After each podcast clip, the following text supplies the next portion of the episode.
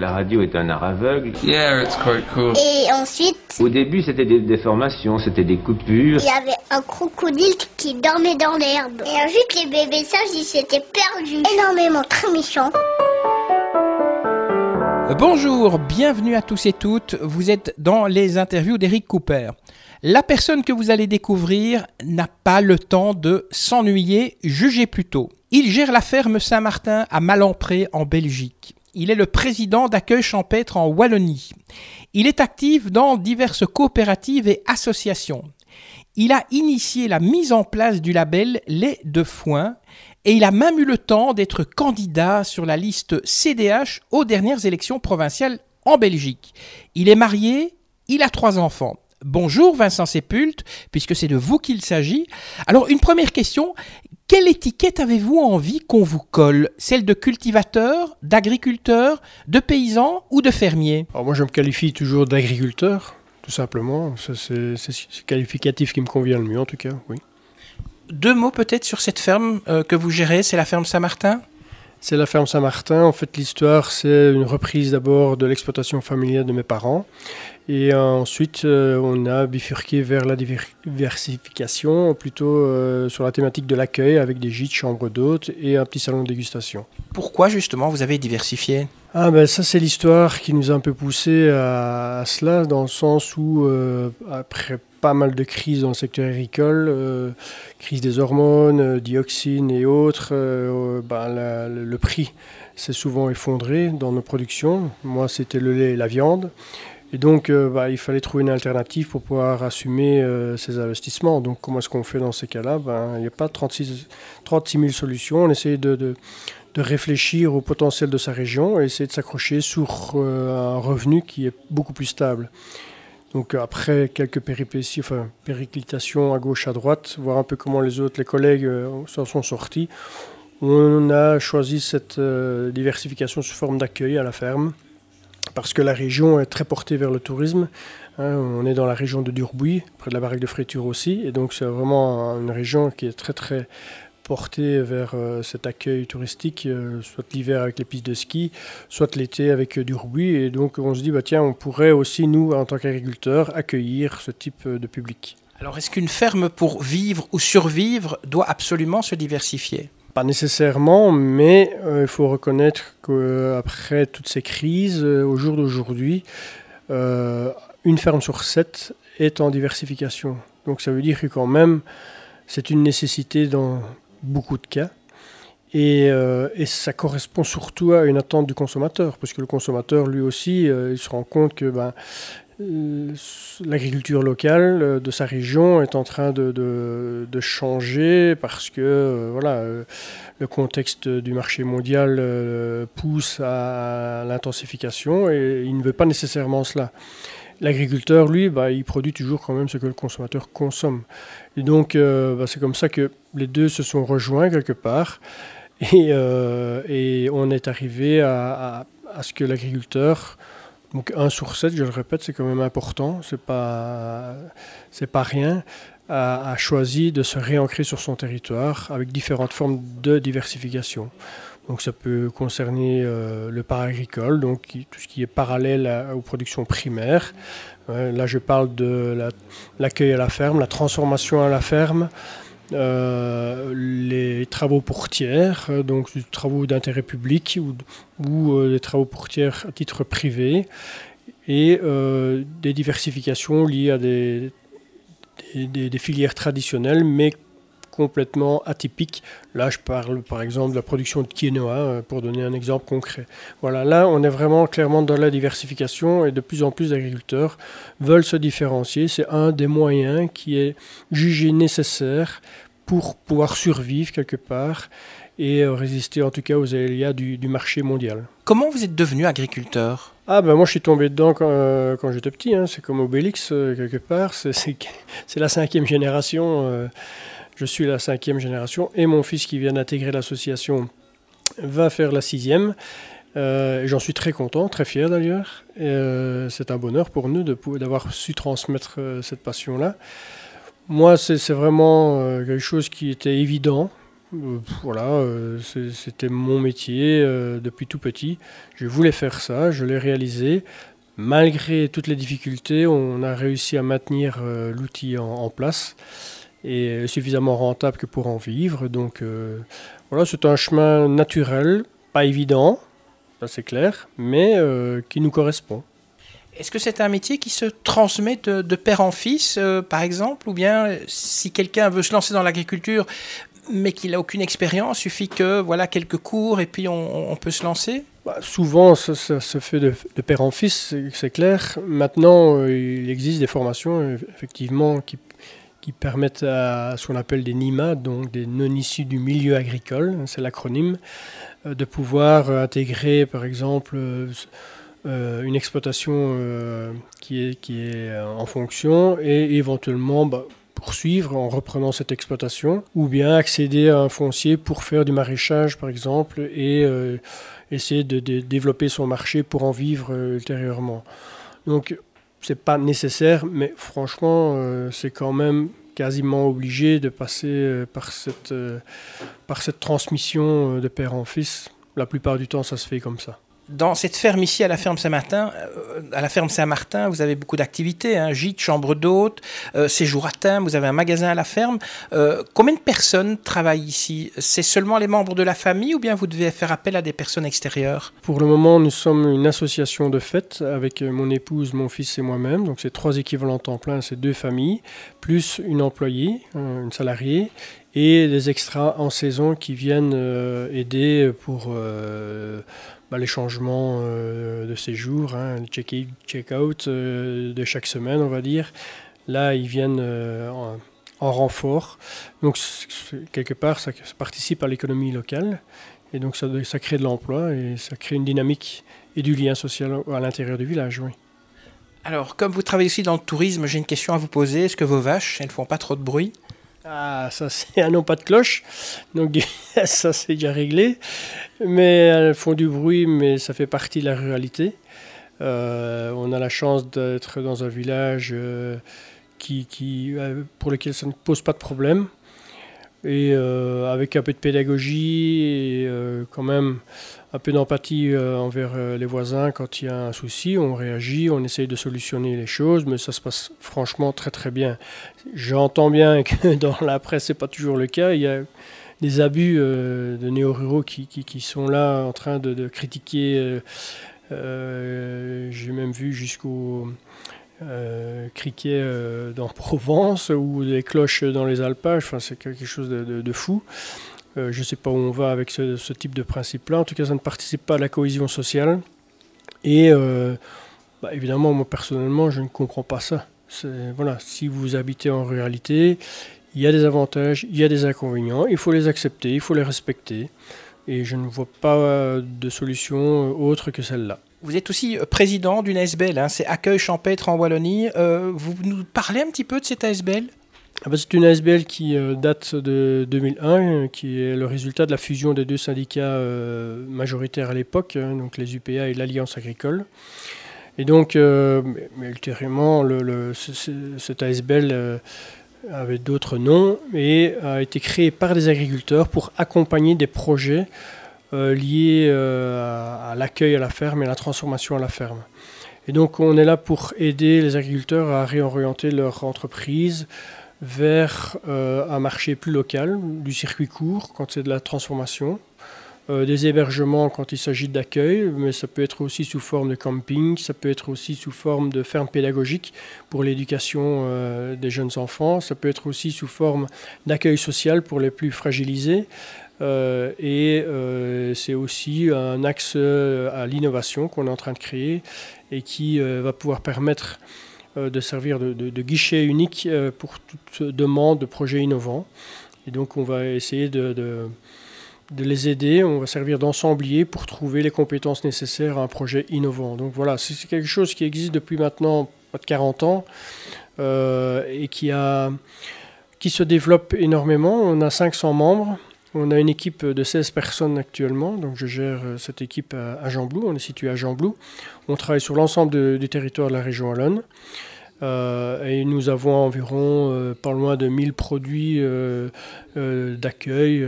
un produit, c'est quoi? C'est un gîte ou une chambre d'hôte ou une ferme pédagogique ou un magasin à ferme, etc. etc. Donc 1000 produits à proposer que, les, consommateurs peuvent retrouver sous forme de brochures euh, ou sur notre site internet accueilchampêtre.be.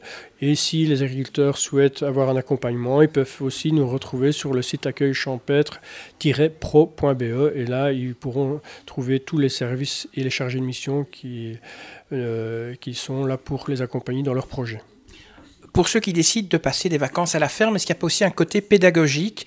Est-ce que, dans le fond, ça ne permet pas euh, aux personnes qui viennent en vacances à la ferme de mieux comprendre le, monde agricole? Ah ben c'est une des grandes fonctions. En fait, euh, on parle toujours de l'APACUE pour euh, la promotion des produits, mais le accueil champêtre, au travers de l'accueil par les agriculteurs pour un séjour ou, l'accueil de, classes scolaires, bah, participe aussi à l'éducation permanente, entre guillemets, du consommateur ou des enfants. Ça fait partie aussi d'une image, d'une notoriété, d'une crédibilité que le secteur, dont le secteur a besoin. Et donc, euh, chaque agriculteur est euh, amené à bien communiquer vers le consommateur pour expliquer un petit peu ben, les aléas du, euh, métier, euh, ses avantages, ses inconvénients, pourquoi est-ce qu'on pratique de la sorte, pourquoi est-ce qu'on utilise telle méthode de production, quelles sont les difficultés dans la commercialisation. Vraiment être très très pédagogue tout au long du séjour, quand il y a une demande de la part du, du consommateur, bien évidemment. Et donc, c'est vraiment complémentaire à la promotion des produits qui est réalisée par d'autres agences. Aux dernières élections euh, provinciales, hein, vous étiez euh, présent sur la liste CDH.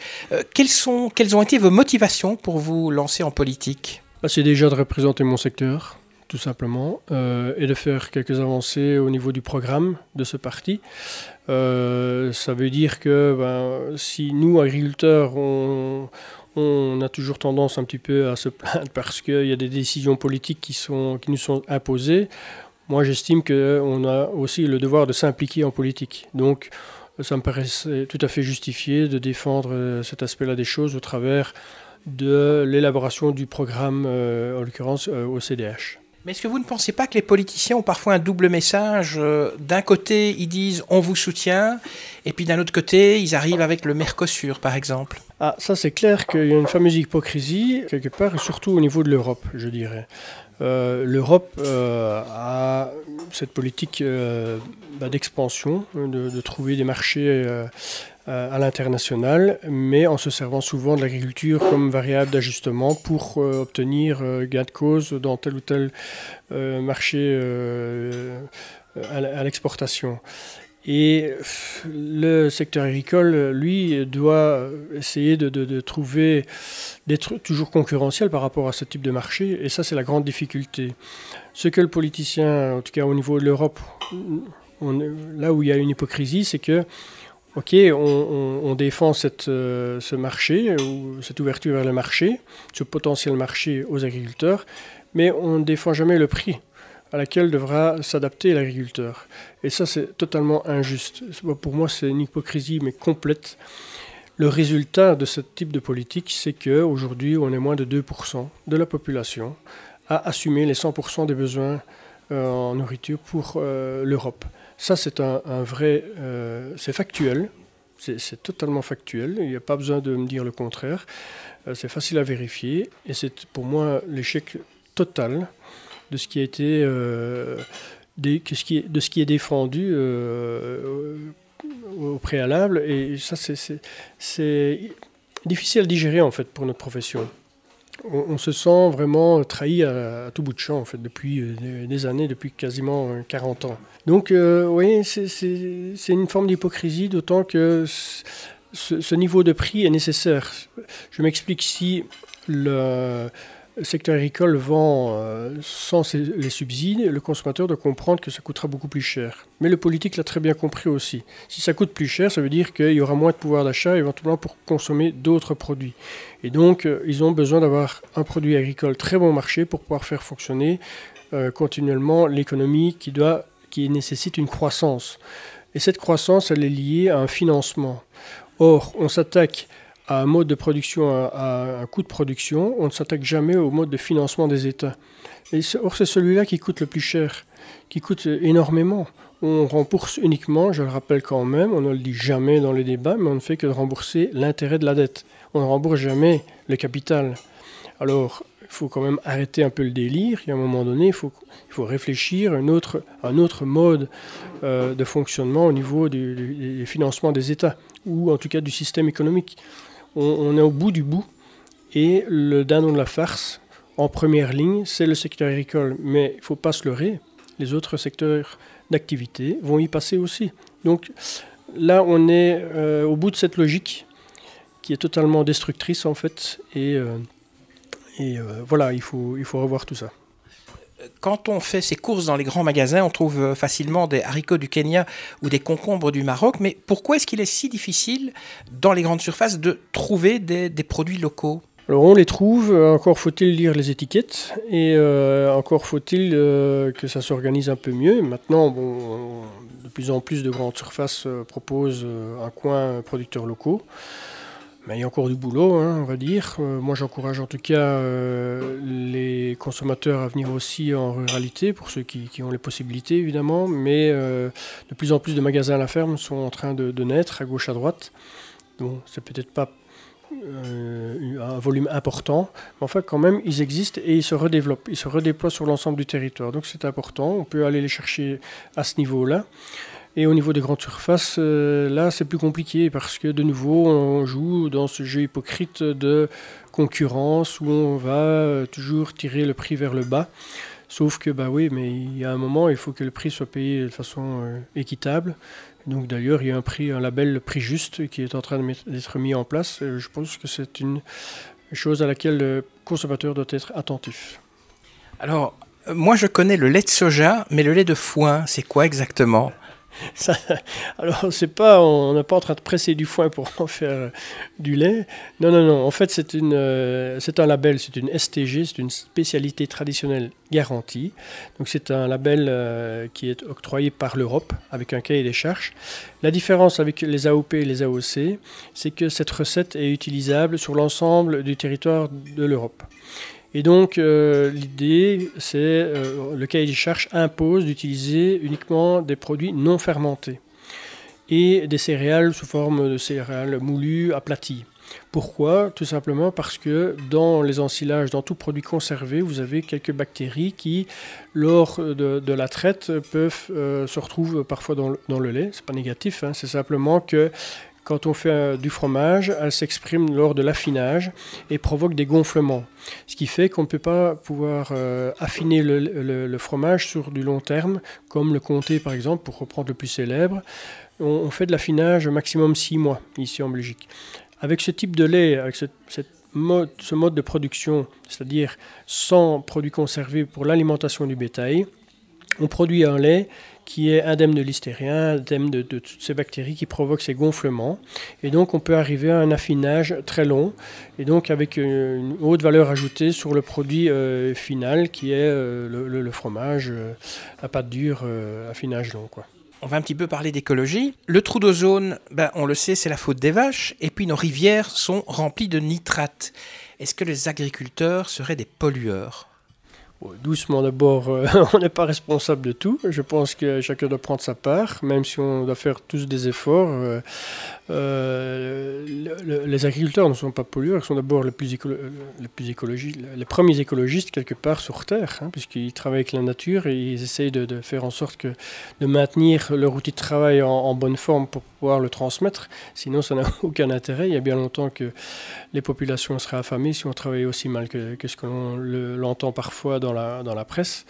Euh, maintenant, c'est clair que euh, on va pas non plus euh, se faire plus blanc que blanc. Il y a des méthodes dans certaines régions du, monde qui sont totalement inacceptables, notamment au niveau de, l'intensification et euh, de la destruction de la biodiversité. Hein. Pas besoin de faire un dessin. Quand on parle du soja, on sait très bien que c'est très destructeur. Quand on parle d'engraissement, de, de, de, je reviens au Mercosur, on sait qu'il y a des paddocks de milliers de bétail qui sont là parqués, euh, vraiment, c'est pitoyable de voir ce, système d'engraissement. Donc là, effectivement, euh, il faut le dénoncer. Moi, en tout cas, je suis en tant qu'agriculteur le premier à le dénoncer. Mais en région Wallonne, il faut être honnête, on travaille de façon vraiment euh, impeccable. Enfin, je suis fier de la façon dont je produis les choses. Je le revendique. Je n'ai pas peur de venir euh, de montrer euh, ma façon de travailler euh, aux consommateurs qui séjournent chez nous, qui, passent, qui sont de passage chez nous. J'ai vraiment aucun problème avec ça. Et je pense que c'est la grande majorité, euh, que c'est en grande majorité le cas des autres agriculteurs en région Wallonne. Donc voilà, des efforts, oui, mais pas que nous. Si on prend les autres secteurs de l'industrie, bah là, je pense que tout le monde doit regarder devant, sa porte et faire aussi son mea culpa. Euh, est-ce que notre mode de consommation euh, est euh, justifié dans le sens où tout est jetable tout est, je veux dire, on, tend vraiment à, consommer vite et à jeter encore plus vite. Bon, est-ce que c'est justifié de manger des produits partout dans le monde à toute saison? Voilà, ce, sont des, choses qui font que on a tous une responsabilité c'est un peu trop facile euh, de, taper sur le secteur agricole. Je pense qu'il euh, y a tout un travail de sensibilisation auprès du consommateur à réaliser, à tout niveau, à tout niveau, euh, que ce soit dans le déplacement, dans la construction, dans ses vacances, dans la consommation, dans sa consommation alimentaire, etc., etc., etc. Il y, a, il y a vraiment un gros, gros travail de sensibilisation à faire auprès de la population. Une dernière question, est-ce que dans 50 ans, il y aura encore des agriculteurs? Bien sûr, bien sûr qu'il y en aura encore. Sinon, euh, je pense que la population aura un gros problème, un énorme problème. Il faut qu'il y ait euh, encore des agriculteurs, évidemment, et les plus diversifiés possibles, selon moi. Pourquoi? Parce que pendant qu'ils font de la diversification, c'est-à-dire euh, une activité bien ancrée et qui correspond à son territoire, bah, ne participent pas nécessairement au volume. Donc, quelque part, ça permet aussi de maintenir une biodiversité euh, suffisante sur euh, une partie du territoire. Ça participe aussi à l'impact paysager. Euh, ça participe aussi à la cohésion sociale du territoire, que ce soit dans les villages ou entre les villes, le périurbain, le magasin la ferme, etc. Tout ça, ça fait partie de la société. Ça doit être maintenu comme tel. Alors, bon. Si on se dit que bah oui ok on va consommer encore moins cher ça veut dire que on va privilégier des produits qui seront euh, issus de, d'autres continents. Alors là, euh, si tout le monde s'y met dans ce sens-là, ça risque fortement de mettre en danger euh, les exploitations traditionnelles qui n'ont pas justement choisi cette orientation d'ancrage territorial avec une activité de diversification. Mais là, de nouveau, je remets chacun devant ses responsabilités. C'est un choix collectif et les solutions ne seront pas individuelles, elles seront collectives. Voilà, chacun doit euh, agir selon sa conscience et selon euh, sa volonté euh, d'avenir pour ses enfants, parce que c'est quand même demain le plus important. Il faut préparer l'avenir de ses enfants et pas seulement l'avenir du lendemain ou une vision qui va pas plus loin que le bout de sa chaussure. Merci Vincent Sépulte de m'avoir reçu dans votre ferme, donc la ferme Saint-Martin à Malempré, et aussi d'avoir répondu à toutes mes questions. Avant de vous lâcher, et là je parle aux auditeurs des podcasts, deux, trois petites choses peut-être à vous demander. Si vous avez aimé ce podcast, eh bien dites-le nous et cliquez sur like. Partagez-le aussi ce podcast avec vos amis sur Twitter, Facebook, LinkedIn, SoundCloud. Abonnez-vous, comme ça vous serez le premier informé de la prochaine publication, du prochain interview des interviews d'Eric Cooper et puis Nelson. Un petit commentaire sympa, ça fait toujours plaisir. Merci, que la force soit avec vous et puis à très bientôt. Ça y est, c'est fini.